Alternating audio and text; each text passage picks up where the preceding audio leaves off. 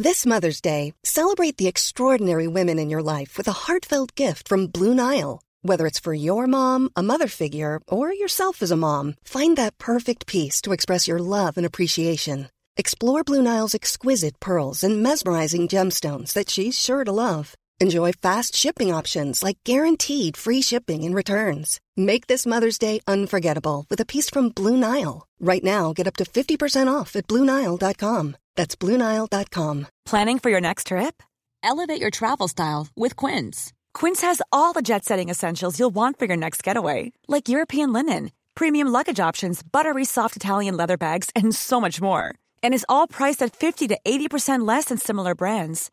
Plus, Quince only works with factories that use safe and ethical manufacturing practices. Pack your bags with high-quality essentials you'll be wearing for vacations to come with Quince. Go to quince.com/pack for free shipping and 365-day returns.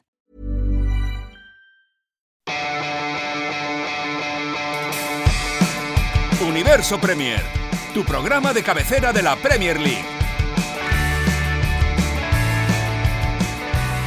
Hoy con Álvaro Romeo y Leo Bachanian.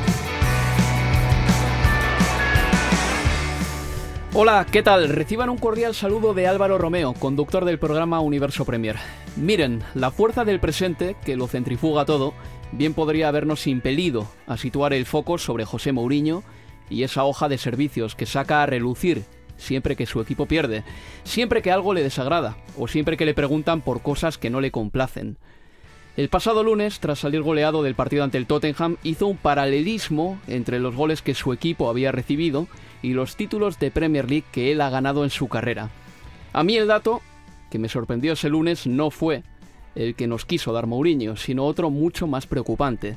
Perdiendo el lunes, el Manchester United llegaba a su derrota 50 en Premier League como local.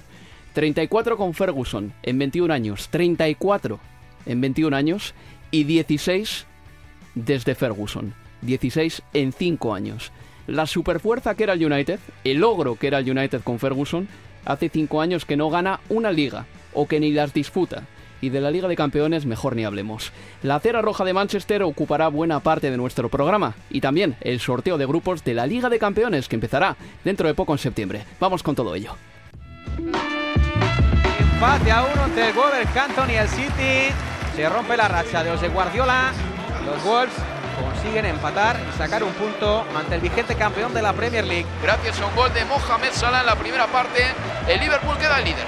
Después del empate del Manchester City, se acuesta este sábado con nueve puntos. Fiesta por todo lo alto de la afición de los Cornets, porque su equipo hoy hace historia la primera vez en la historia del Premier League que el Watford gana en las tres primeras jornadas. Ha ganado el Chelsea del italiano Mauricio Sarri 1-2 ante el Newcastle, puntero junto con Liverpool y Watford. El Arsenal de Unai Emery que ya gana primera victoria del técnico español con muchas dudas, con mucho sufrimiento. Pero Leo, el Arsenal ganó al West Ham de Pellegrini. El Manchester United de José Mourinho que se hunde desde la proa hasta la popa.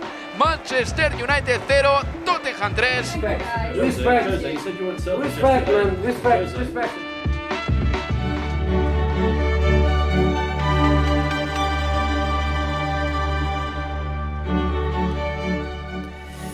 Y esta música, amigos, ay, esta sintonía, la de la Liga de Campeones, qué ganas tenemos de que empiece esta competición, donde ya sabemos la conformación de los grupos. En el eh, grupo A de la Champions estará el Atlético con el Borussia de Dortmund, con el Mónaco y con el Brujas. En el B, el Barcelona con el Tottenham, el PSV y el Inter. Este es uno de los grupos de la muerte. Grupo C para el Paris Saint-Germain, con el Nápoles, con el Liverpool y con Estrella Roja. Grupo D para el Lokomotiv de Moscú, Oporto, Schalke 04 y Galatasaray. El grupo e, que tendrá al Bayern de Múnich, al Benfica, al Ajax y al AEK de Atenas, el F, al Manchester City, al Shakhtar Donetsk, al Olympique de Lyon y al Hoffenheim, el grupo G, que me parece durísimo, al Real Madrid, a la Roma, al CSK de Moscú y al Pilsen, y el grupo H, perdón, este sí que me parece durísimo, a la Juventus, al Manchester United, al Valencia y al Young Boys suizo. Recuerdo que ha habido 26 equipos que han accedido directamente a la fase de grupos, más 6 del playoff, que ha habido cuatro bombos y que el primer bombo era para los campeones de las seis ligas con mejor coeficiente, que no les extrañe por lo tanto que en uno de los primeros bombos estuviese el Lokomotiv de Moscú, que es un sorteo dirigido, es decir, ningún equipo puede jugar con un club de su misma federación y además hay otro condicionante del que se habla menos, que es el de las televisiones. Por ejemplo, Barcelona y Madrid no juegan el mismo día o a la misma hora, lo que limita más las combinaciones. Y también que esta misma conformación del sorteo, tal como queda así, es la misma para la Champions Juvenil, donde defiende el Barcelona título. En la Champions Senior defiende el título el Real Madrid, que ha ganado tres de las últimas tres ligas de campeones. Leo Bachanian, bienvenido a Universo Premier. ¿Qué tal? Muy buenas, Álvaro. Tengo ganas eh, de que empiece esta competición que arranca, Leo, el 18 de septiembre. Desde entonces 125 partidos y un rival a batir. El campeón desde 2016, el Real Madrid en esa final que se jugará el 1 de junio en el Estadio Wanda Metropolitano. Sí, y lo primero que, pensaba una vez que estaban ya conformados los distintos grupos, la primera impresión eh, que se me vino a la cabeza fue la del Tottenham. Digo esto porque tiene un duro, un duro grupo en esta edición, al igual que en la pasada, en la que compartió con el Real Madrid y el Borussia Dortmund. En esta tiene al Barcelona y al Inter. También está el PSV, campeón de Holanda, pero el Inter obviamente con, con más chapa de grande en, eh, en Europa. Y pensaba en el Tottenham también porque justamente, mirá el grupo interesantísimo para recibir a, estos equipos en Londres en tu nuevo estadio que veremos después cómo se va a estipular eh, la cantidad de encuentros entre septiembre y noviembre que el Tottenham jugará de local porque no serían en el nuevo estadio. Qué pena, realmente teniendo en cuenta que podría visitarte el Barcelona, un Inter o un PSV. Y al Barcelona, si va a Wembley, no se le da mal Wembley. la primera Copa de Europa del Barcelona fue allí y también en 2011, cuando ganó la Champions League, fue allí precisamente. Eh, quiero hacer un par de detalles, eh, un par de apuntes rápidos. Eh, no hay ningún equipo escandinavo en esta edición de la Liga de Campeones, lo que empieza a ser ya una tendencia. El Ajax vuelve, que no estaba desde la 2014-2015. Yo, que soy un poco mitómano en esto del fútbol, me alegro un montón de que el Ajax esté de vuelta en la competición. Y además con un Dusan Tadic, ex de la Premier, que la está rompiendo, que jugó muy bien en esta fase previa que tuvo que disputar el, el Ajax. Ha salido ganando Dusan Tadic, yéndose de Southampton volviendo al Ajax, simplemente por el hecho de que va a jugar fútbol del mejor nivel europeo en el Southampton. Estaría ahora eh, mirando alrededor y diciendo que, ojo, que esta temporada nos hundimos. Y el Inter de Milán vuelve también, que no estaba en la Liga de Campeones desde la 2011-2012, equipo que ganó la Champions en 2010 con José Mourinho. Así, haciendo un rápido, eh, echando una más rápida mirada a los grupos, eh, Has mencionado tú que el Tottenham tiene un grupo difícil. Ante sí, el Manchester United también tiene un grupo nada fácil, ¿eh? porque juega contra el Manchester United y contra el Valencia, que vuelve a la competición, pero que no es plato de buen gusto ir a jugar a Mestalla. Sin dudas, y para mí así el United es justamente con, con el Valencia. Yo veo a la Juve por encima de estos dos equipos más, el Young Boys de, de Suiza, indudablemente y teniendo en cuenta el último antecedente de un Manchester United ante un equipo español de la pasada Champions que sería el Sevilla, que uno podría asumir a Sevilla en la liga si querés del Valencia y cómo el United afrontó esa serie eliminatoria, si bien es distinto el, eh, el eh, video muerte que te presenta ¿no? ya la etapa eliminatoria de octavos en adelante que la fase de grupo, realmente creo que el hincha de United que ve ese grupo compartiendo con el Valencia, yo creo que cierto temor tiene que tener respecto de poder pasar esta fase de grupos a la siguiente ronda. Va a estar muy complicado y se la va a tener que jugar todo seguramente con el Valencia. He elaborado una, una lista de favoritos, Leo, en la que incluyo a la Juventus, al Real Madrid, aunque yo creo que el Real Madrid ha disminuido potencial en la medida en que la Juve lo ha ganado, es evidente, el traspaso de Cristiano Ronaldo. Juve, Real Madrid, Barcelona, Atlético, Manchester City, Tottenham, Liverpool y Paris Saint-Germain son para mí los mejores equipos de Europa ahora. No meto al Bayern de Múnich, que le vi el otro día jugar el pasado fin de semana y les veo a todos un año más mayores con la incorporación únicamente de Goretzka y la lesión de Coman, que es uno de esos jugadores que aporta sabia nueva y velocidad. No meto al Bayern de Múnich ahí y tampoco meto al Manchester United. En cambio, sí meto al Tottenham y no me dejo llevar por el presente. Te voy a explicar por qué. Estuvo el año pasado un palo de Harry Kane de eliminar a la Juventus en octavos de final de la Champions. Y me parece un equipo que juega mucho como se juega en Europa. Es decir, tiene un juego muy adaptado al tipo de fútbol que en Champions League hace daño. El año pasado le ganó al Real Madrid en Wembley y empató con ellos en el Bernabéu. Le veo un equipo muy duro de roer. Sí, y además eh, creo haberte escuchado vos el fin de semana hablando cuando volvía la cuestión de, del Tottenham que no fichó en este verano, como no sucedía desde hace muchos años, de que de todas formas ves un Tottenham con dos futbolistas por puesto, algo que no sucede. Y de nivel estamos hablando evidentemente, algo que no sucede en todos los equipos top de, de la Premier con lo cual las chances de seguir estando de arriba como está hoy en Premier, ¿no? Con 9 de 9 y de poder acceder a la fase de eliminatoria de la, de la Liga de Campeones más allá de este duro grupo están, eh, están latentes.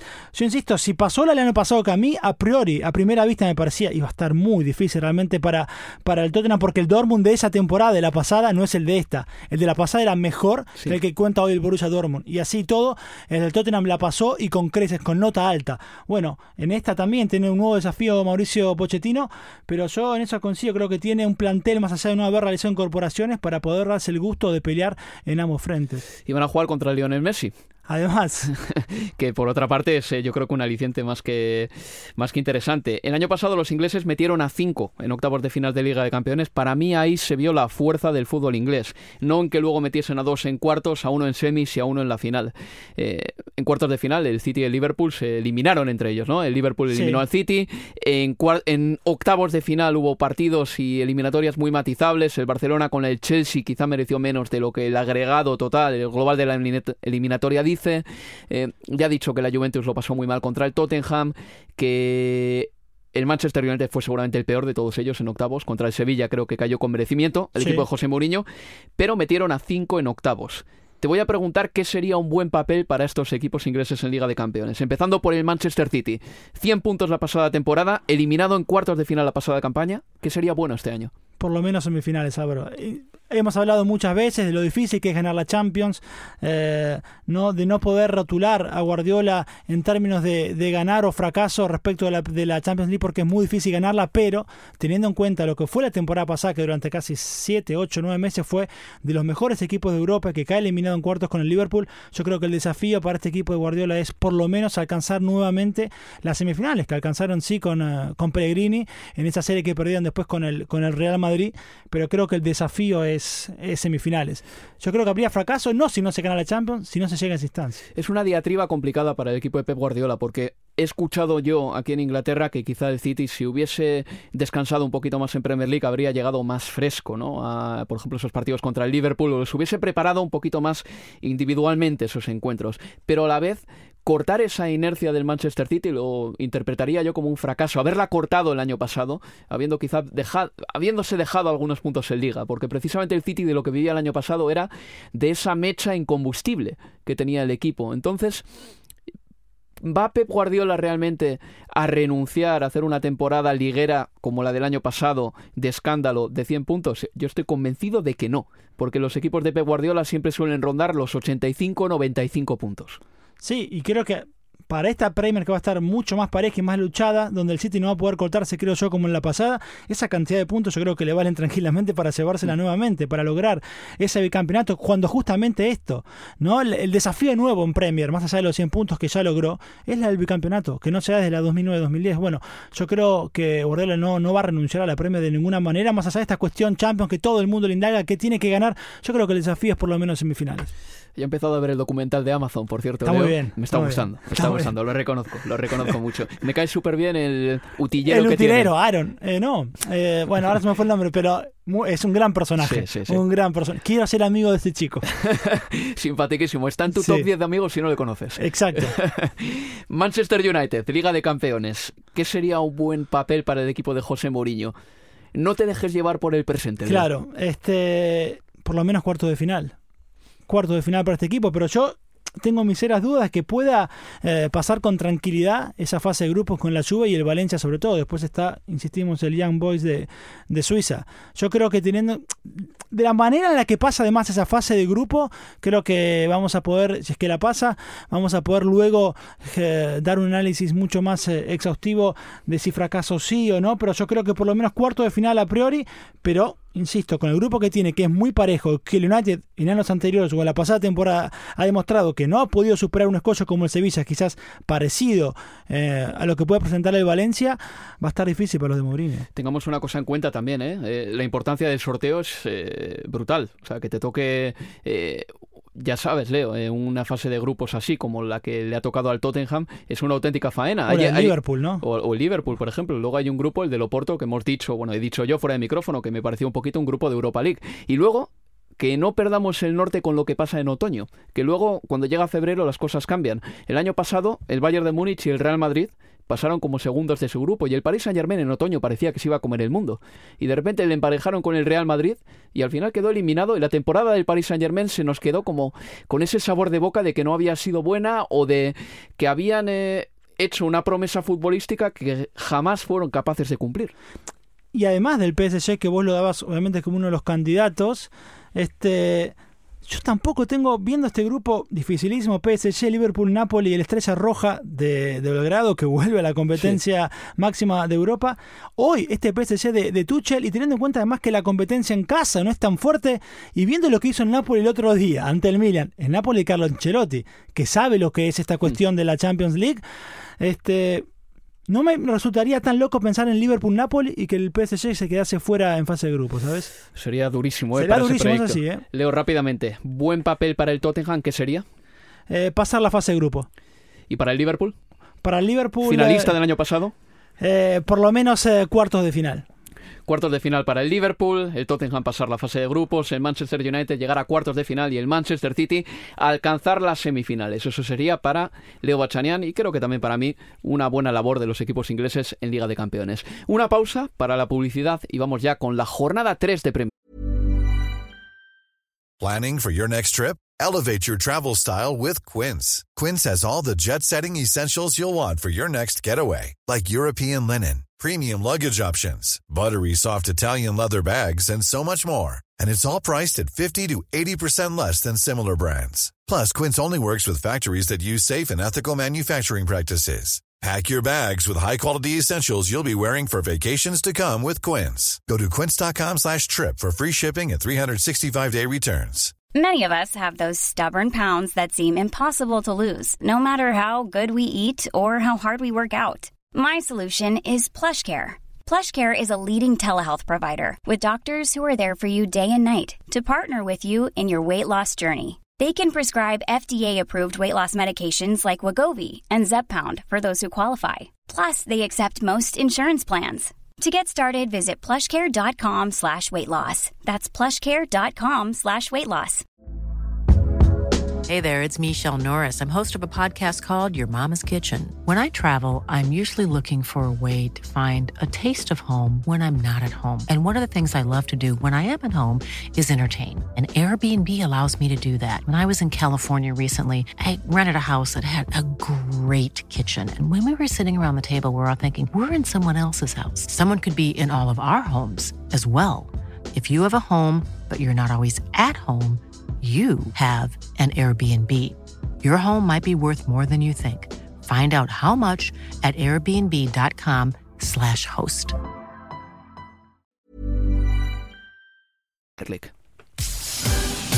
Universo Premier, la revista de la Premier League.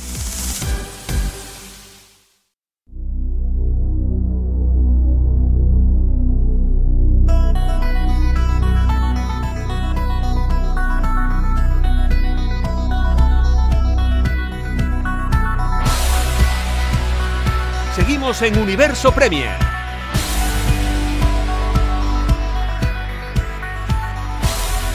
Aquí continuamos con las voces de Leo Bachanian, a quien no le escuchan todavía, pero que está deseoso de compartir con ustedes el análisis y también la voz de un servidor, Álvaro Romeo. Antes de ir con el bloque 2 hay que recordar cómo está la clasificación de la Premier League. Por arriba, el Liverpool es primero con 9 puntos, segundo el Tottenham, tercero el Chelsea y cuarto el Watford.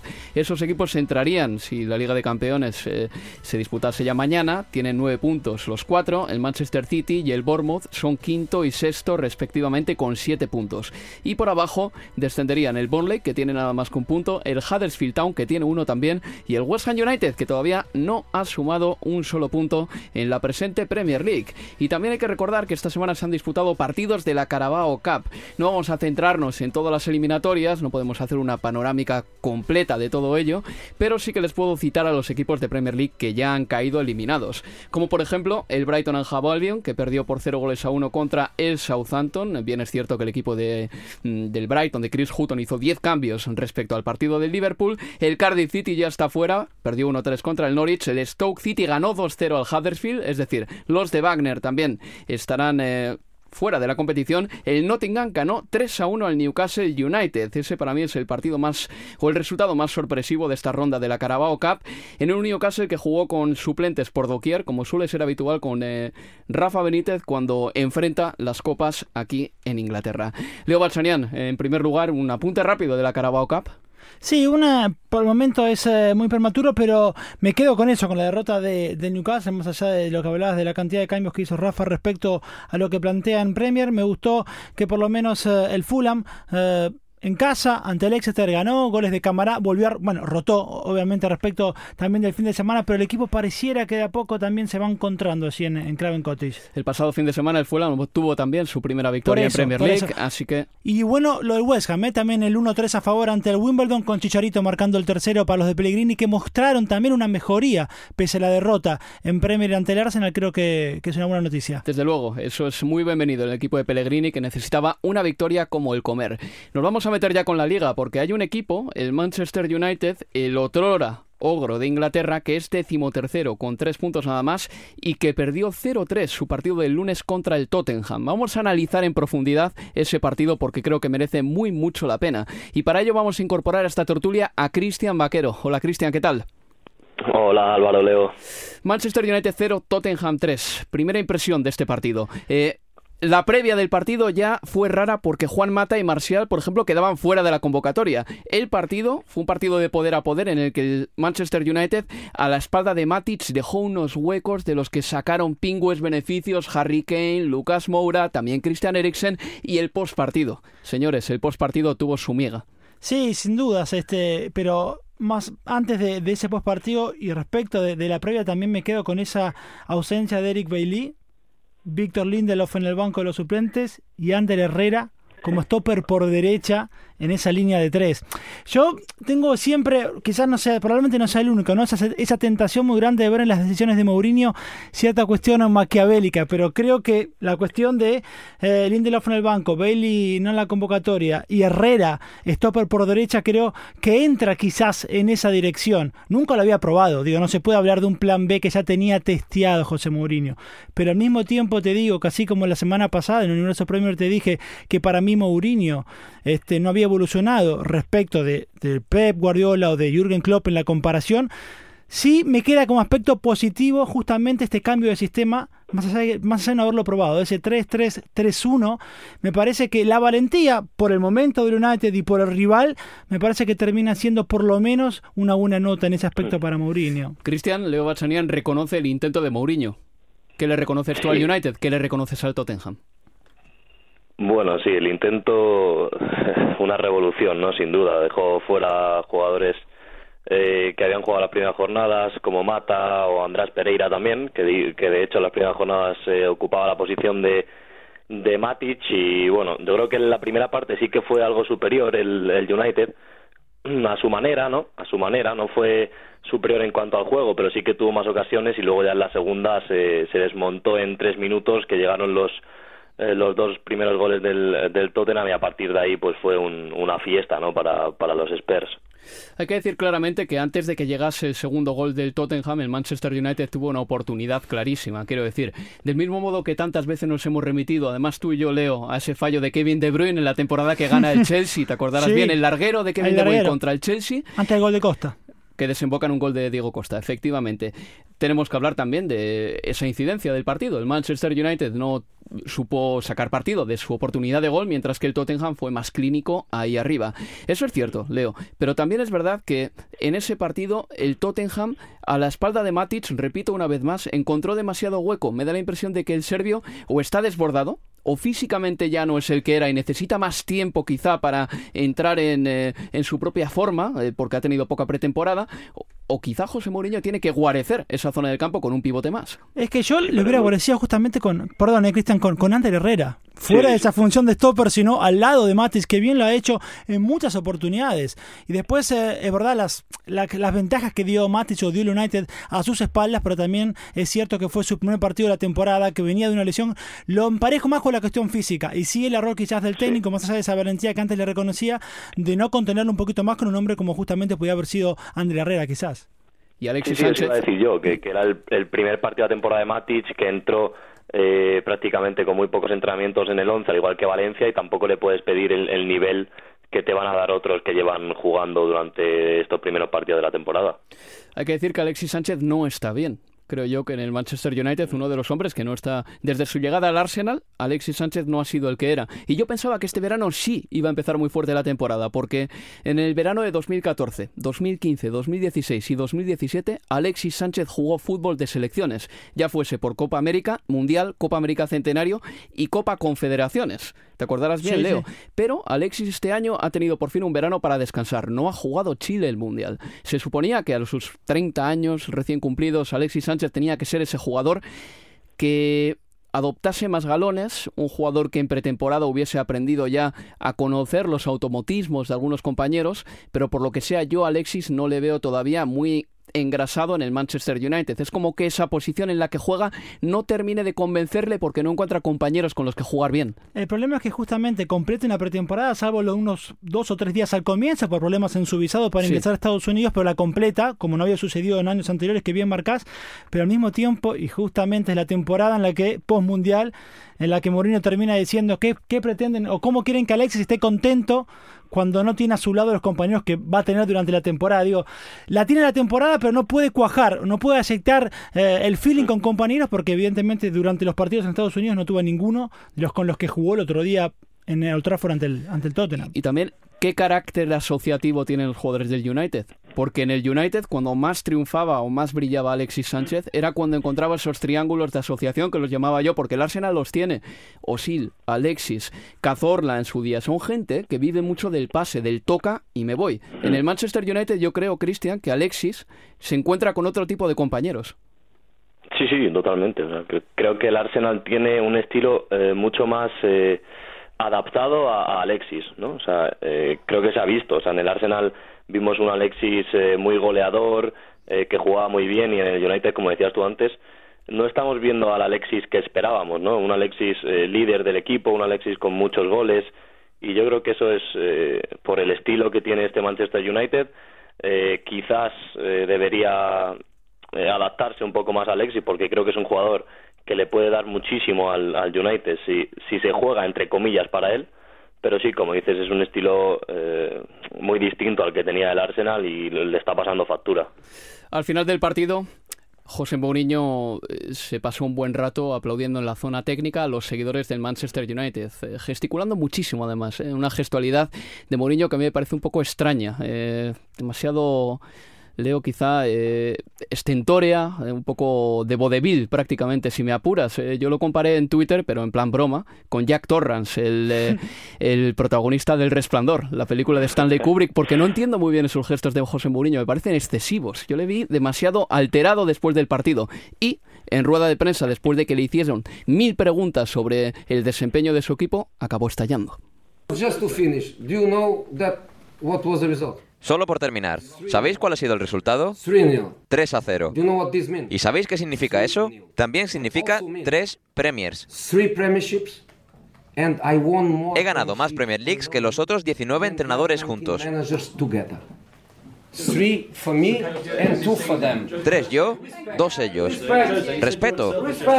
Respeto. Bueno, Abel Moreno ha tenido que tirar de sus dotes interpretativas para sacar adelante este difícil papel. Leo Cristian, en este caso, esta combustión de José Mourinho, yo creo que viene después de la desesperación de tener que responder a tantas preguntas, preguntas incómodas que no le gustaban, claro. Pero que tiene eh, preguntas que eran lógicas por el momento que atraviesa el equipo, que es nuevo, insistimos y volviendo y volvemos a lo que hablamos la semana pasada, el análisis del, de, United no puede ser eh, respecto, estamos apenas en agosto porque es un equipo que de la mano de Mourinho ya lleva está o está en su en su tercera temporada. Y son preguntas hasta acá sin respuesta este que no ha brindado el equipo. Y me parece que Mourinho así como te decía antes que le noté por lo menos desde lo táctico cierta valentía para cambiar en un plan que no había mostrado no había una carta que no había mostrado hasta acá. También te digo que su insistencia en la cuestión defensiva en la cuestión del central que volvió a repetir en esa misma conferencia antes del respect respect respect termina tapando otra cuestión que es notoria de este equipo. No convierte goles. Para mí es más evidente la falla en ataque del United que la falla en defensa. Que en definitiva, las dos últimas temporadas, United goles en contra 29 y 28, de lo mejor de la Premier. Pero si hablamos de goles a favor, es un equipo que no convierte. La primera de Mourinho, 55, el 54, perdón. En Liga. Eh, en Liga, hablo de Premier nada más. 54 en Liga. El Bournemouth, en la 16-17, que terminó noveno, hizo más goles que el United. Y en la pasada convirtió 68 goles. El City, ok, 106, Tottenham 74, Liverpool 82 y Arsenal, que terminó sexto, convirtió 74, 6 más que el conjunto de Mourinho. Me parece que ahí es un aspecto del juego en ataque que Mourinho, hablando tanto del central, del central y la defensa, queda, queda expuesto también. Eso además, Cristian, eh, tiene el problema de que si en defensa se cometen errores individuales como uno de Lindelof, que fue grosero, de verdad, que tuvo que llegar para taponar, bueno, pues como pudo David De Gea sacando el brazo, eh, si se cometen errores individuales, es decir, si el United no tiene capacidad de marcar muchos goles, si no tiene ideas para llegar al gol porque los centros parecían ser la única vía de llegada a la portería, si no tiene esa capacidad de anotar, la defensa tiene que estar tan férrea como el año pasado, Leo, porque el año pasado la defensa del United estuvo bien en liga. Ahí está el problema del United, en la división esa o la diferencia entre goles y goles encajados.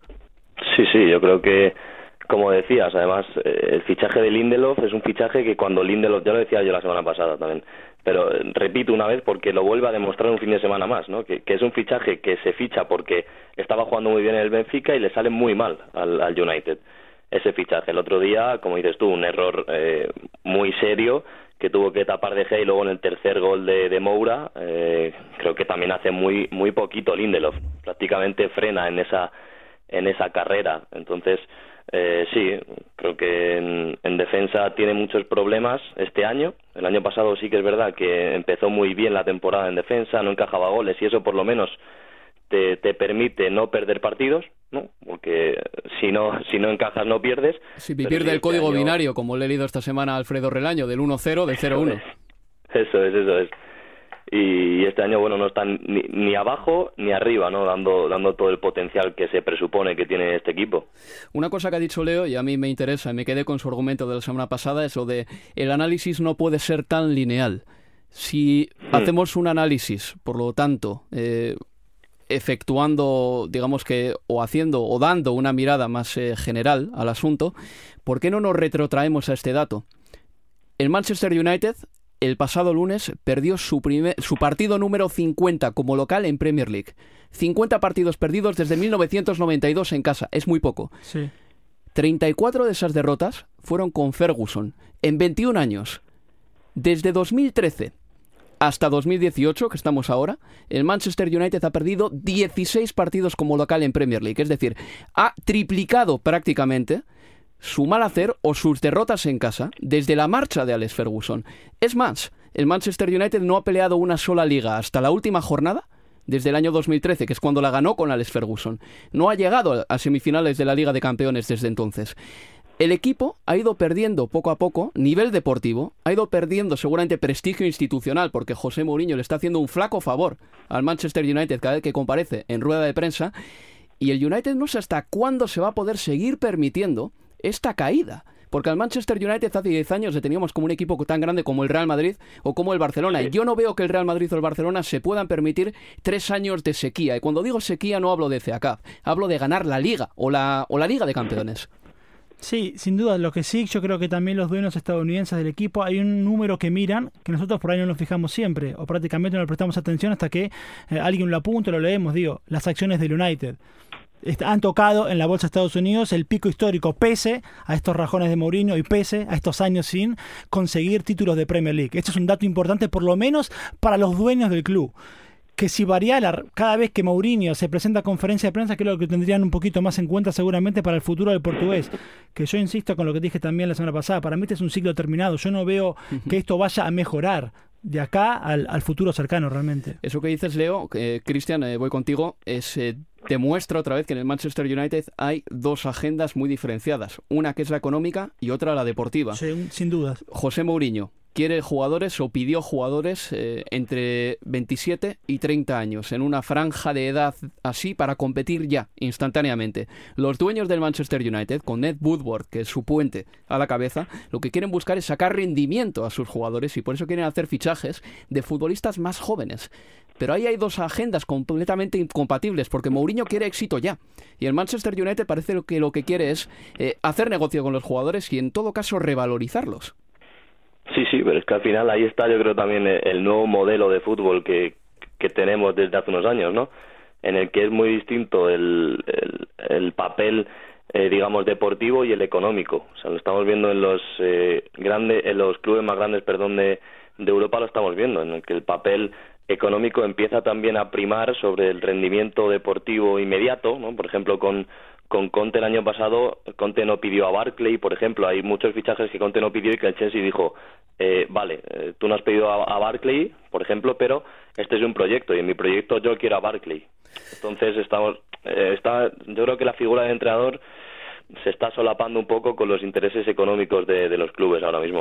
Va a haber que tener muy en cuenta eh, todo esto que cita Cristian Vaquero de aquí en adelante, porque creo que esto al final va a terminar por, sobre todo, descolocar a los seguidores que no, no van a saber qué es lo que quiere su club o qué es lo que puede darles el club de fútbol al que apoyan. Eh, el Tottenham ganó ese partido por cero goles a tres con una muy buena actuación de Lucas Moura. En general, la actuación coral del Tottenham fue buena. Es verdad que el United tácticamente no se desplegó mal. A ello le doy la razón a José Mourinho. Decir también que Son, el jugador del Tottenham, eh, si por lo que sea le requiere Pochettino, que sepa que, nada, que está un partido de librarse del servicio militar obligatorio, solo tiene que ganar la final y podrá volver al Tottenham para jugar con el equipo, aunque Lucas Moura desde luego está cubriendo su puesto de maravilla. El Arsenal sumó su primera victoria de la temporada, ganando 3 a 1 al West Ham United, el Fulham también sumó su primera victoria en Premier League, derrotando por 4-2 al Borley, y el Huddersfield sumó su primer punto. El equipo que lleva cero es el West Ham United de Pellegrini.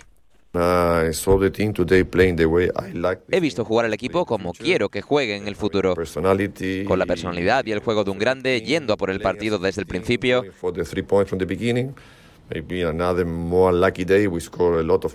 Quizá otro día con más suerte habríamos marcado más goles, pero hoy no lo hicimos.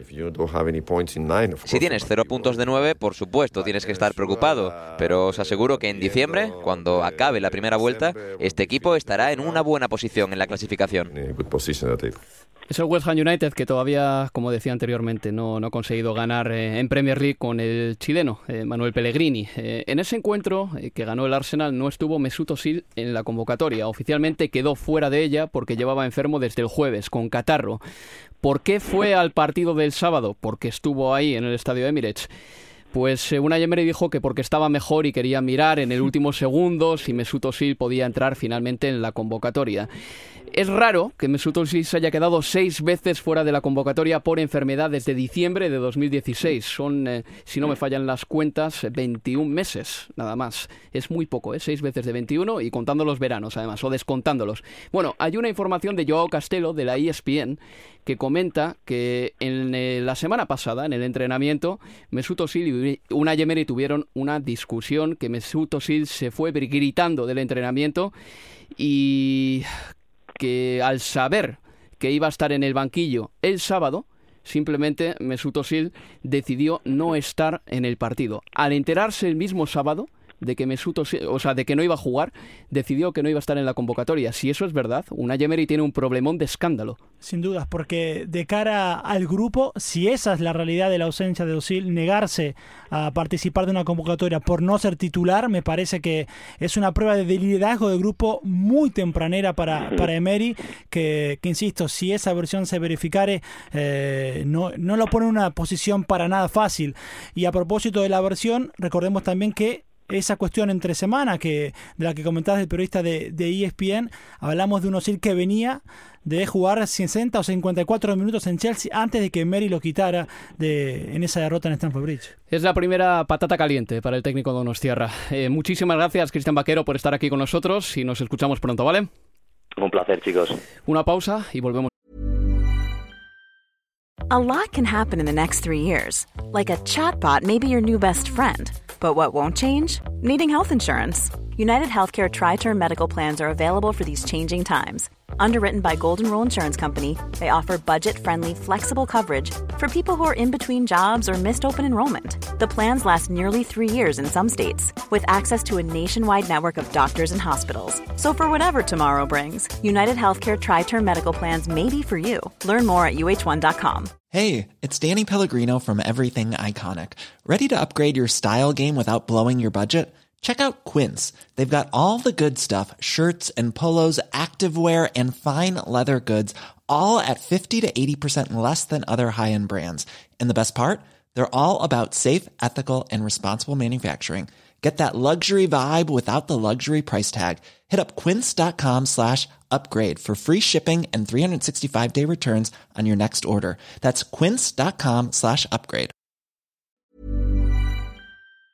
Enseguida. Universo Premier, la revista de la Premier League.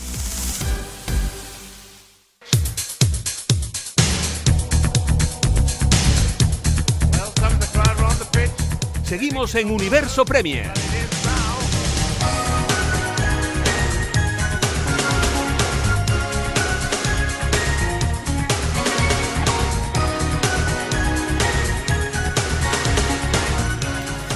Esta canción que escuchan es la de New Order, la que se efectuó o se compuso para el Mundial de Italia 90, donde Inglaterra llegó a semifinales, al igual que en la Copa del Mundo de 2018. Antes de pasar con la convocatoria de Gareth Southgate, Leo Achanian, eh, me gustaría hacer un apunte muy importante, porque creo que explica la tendencia hacia la que la gráfica del fútbol está yendo. Mira, según un estudio efectuado por Deloitte en 2018, la Premier League cuenta con 10 de los 20 clubes más ricos del mundo. En el top 30 de los más ricos hay 14 clubes de Premier League. El West Ham es decimoséptimo en esta lista, el Southampton decimoctavo, el Everton es vigésimo, el Bournemouth es vigésimo octavo. Para que veamos el poder que tiene esta liga. Bien, en las tres primeras campañas que Opta recabó datos, que fue entre 2003 y 2006, solo hubo tres partidos en los que un equipo tuviese un 70% de posesión sobre otro. En la anterior jornada hubo tres partidos en los que sucedió eso. Es una tendencia que está impregnándose también en esta Premier League. Lleva ya bastante tiempo. La pasada temporada hubo 63 partidos que hubo un 70% para un equipo o más y un 30 o menos para otro. Y no sé muy bien si esto es una tendencia peligrosa o no. No sé cómo lo ves tú, si hay una especie de acuerdo tácito entre los equipos pequeños para defenderse porque ven el contragolpe como un arma, si hay una sumisión si hay una falta de insumisos o si en esta Premier League simplemente los equipos empiezan la liga descontando 36 puntos al total que pueden sacar, 114 menos 36, y juegan a esos 78 puntos restantes, es decir, eliminan sus partidos contra el top 6. Mira, el primer eh, partido que se me vino a la cabeza cuando planteabas eh, esta cuestión, este debate, es por ejemplo, y pensando en la temporada pasada, es el Newcastle-Manchester City en enero en la casa del conjunto Rafa Benítez, en el que el Newcastle prácticamente eh, resignó no solo la pelota, sino que se resignó el ataque por cualquier medio. Y se planteó esta cuestión de si no debía ser otra la actitud justamente, más allá de que el Newcastle uno puede decir no podría pelearle igual igual a ese City de los 100 puntos, tampoco podría hacerlo hoy. Bueno, el Newcastle volvió a repetir y en casa lo mismo este fin de semana ante el Chelsea. Evidentemente yo creo que sí.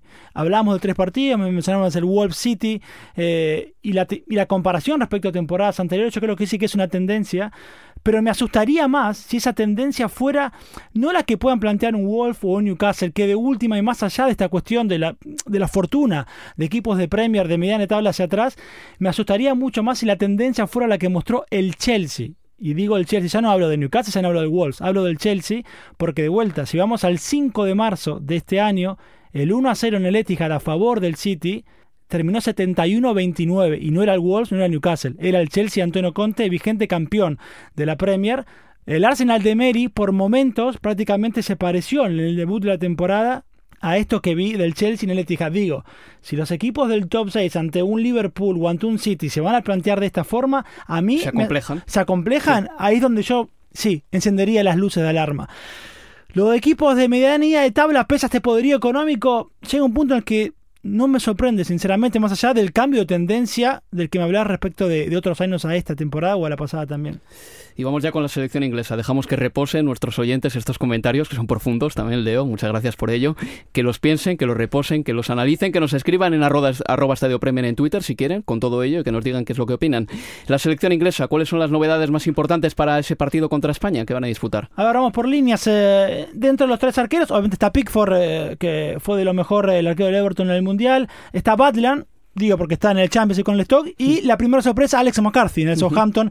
Bien, vos me recordaba fuera de micrófono que le quitó en el Southampton también el puesto a, a Fraser Foster. En defensa, Luke Shaw, que vuelve. No está Ashley Young. Y en ataque me sigue sorprendiendo que permanezca Danny Welbeck. Y obviamente la ausencia de, de Jamie Bardi se autodescartó el seleccionado, al igual que Gary Cahill. Vamos a escuchar a Southgate referirse precisamente a Cahill y a Bardi. Tuvimos conversaciones positivas con Cahill y Bardi en Rusia y con Ashley Young esta semana. y creo que los tres han llegado a un punto de su carrera en que reconocen su papel en esta plantilla.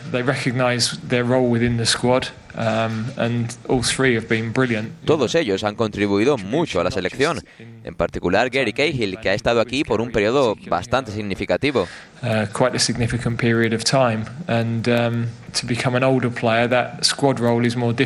Creo que cuando un jugador se va haciendo mayor, su papel en un equipo se va complicando. Están más ocupados con su vida personal y nosotros tenemos el propósito de empezar a fijarnos en jugadores más jóvenes. Pero para mí ha sido una conversación muy madura. Ninguno de los tres se quiere retirar de la selección. Quieren seguir disponibles, en parte porque no tienen ego y no necesitan darle ninguna expectación a su retirada. Y esto nos da la posibilidad de llamarles en un futuro para partidos clasificatorios donde se pueda requerir experiencia. Están disponibles, pero ya han tirado esa piedra y me parece que va a ser muy difícil que vuelvan a la selección. Eh, qué corto se me ha hecho lo de Jamie Vardy, luego a Chanian, eh, que empezó a ser un jugador de renombre en 2015 y que deja la selección en 2018. Vamos ya con la ráfaga final del programa, de la que excluimos al top 6 de la liga. Y vamos con el resto de encuentros de la jornada 4. Vive la emoción del carrusel de sábado con todos estos partidos en juego. Brighton Hove Albion contra Fulham con Luis Cobos. Frenazo en seco del Brighton. Después de vencer al Manchester United hace un par de semanas, el equipo ha sufrido dos derrotas seguidas, ante el Liverpool en Premier y la eliminación cooperante del Southampton entre semana. La nota positiva es que los de Chris Hutton no han dejado de mostrarse competitivos, ya que ambas derrotas han sido por la mínima. Lewis Dunk y Bruno Saltor son bajas prácticamente seguras para recibir a un Fulham que ha empezado a despegar. La pasada jornada se dio un festín en casa ante el Barley ganando 4-2, primera victoria de los Lily Whites en su regreso a la máxima competición. Habrá que estar atentos a Mitrovic, que hizo doblete y que lleva tres tantos en tres partidos. Crystal Palace contra Southampton con Lucas Martí. Al Crystal Palace le ha surgido un goleador, Alexander Sorloz. El delantero noruego que todavía no se había estrenado con los Eagles en partido oficial mojó contra el Swansea el martes y dio al equipo la clasificación para la siguiente ronda de la Carabao Cup. El Southampton ha arrancado con un punto de 9 en Premier, aunque también se llevó una doble alegría entre semana. Charlie Austin dio el pase a los Saints en Copa y el capitán Steven Davis reapareció tras no jugar con el equipo nada menos que desde abril. Un último apunte sobre los locales, Jason Puncheon podría dejar Selhurst Park rumbo a Middlesbrough. West Ham United contra Wolverhampton Wanderers con Héctor Riazuelo. Solo llevamos tres jornadas, pero el West Ham ya anda con urgencias.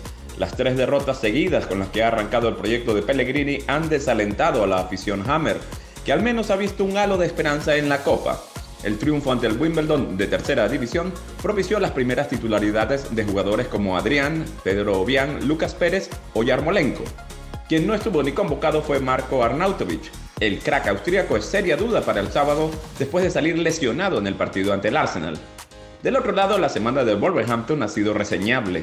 Se deshicieron con solvencia del Sheffield Wednesday en Carabao Cup y protagonizaron una de las sorpresas del pasado fin de semana con el empate ante el Manchester City. Y por último, Everton contra Huddersfield Town con Eugenio Blanco. Richarlison ha recibido la llamada de la selección canariña. Su buen arranque de temporada le podría valer el debut con la absoluta en los dos próximos amistosos de la selección brasileña. Eso sí, no podrá jugar este sábado después de haber visto la roja frente al Bournemouth. Una expulsión que costó el empate también a los Toffees que iban ganando 0 a 2 en el marcador. En Huddersfield la temporada difícilmente podría haber empezado peor. Un gol a favor por 9 en contra, tres derrotas y un empate. El consuelo para los Terriers es que se han quitado del medio a Chelsea y a Manchester City. Aún así, visitan Goodison Park obligados a sacar un resultado positivo si no quieren irse al parón como colistas. Esto ha sido todo amigos. Muchas gracias por estar con todos nosotros en Universo Premier y yo les recuerdo que este fin de semana tenemos fútbol de Estadio Premier y que este espacio vuelve el día 13 porque llega ahora el parón internacional. Leo Bachanía, muchas gracias. Un placer como siempre Álvaro. Y también Abel Moreno por estar ahí en el control técnico. Un saludo a todos de Álvaro Romeo. Hasta la próxima amigos. Universo Premier, la revista de la Premier League.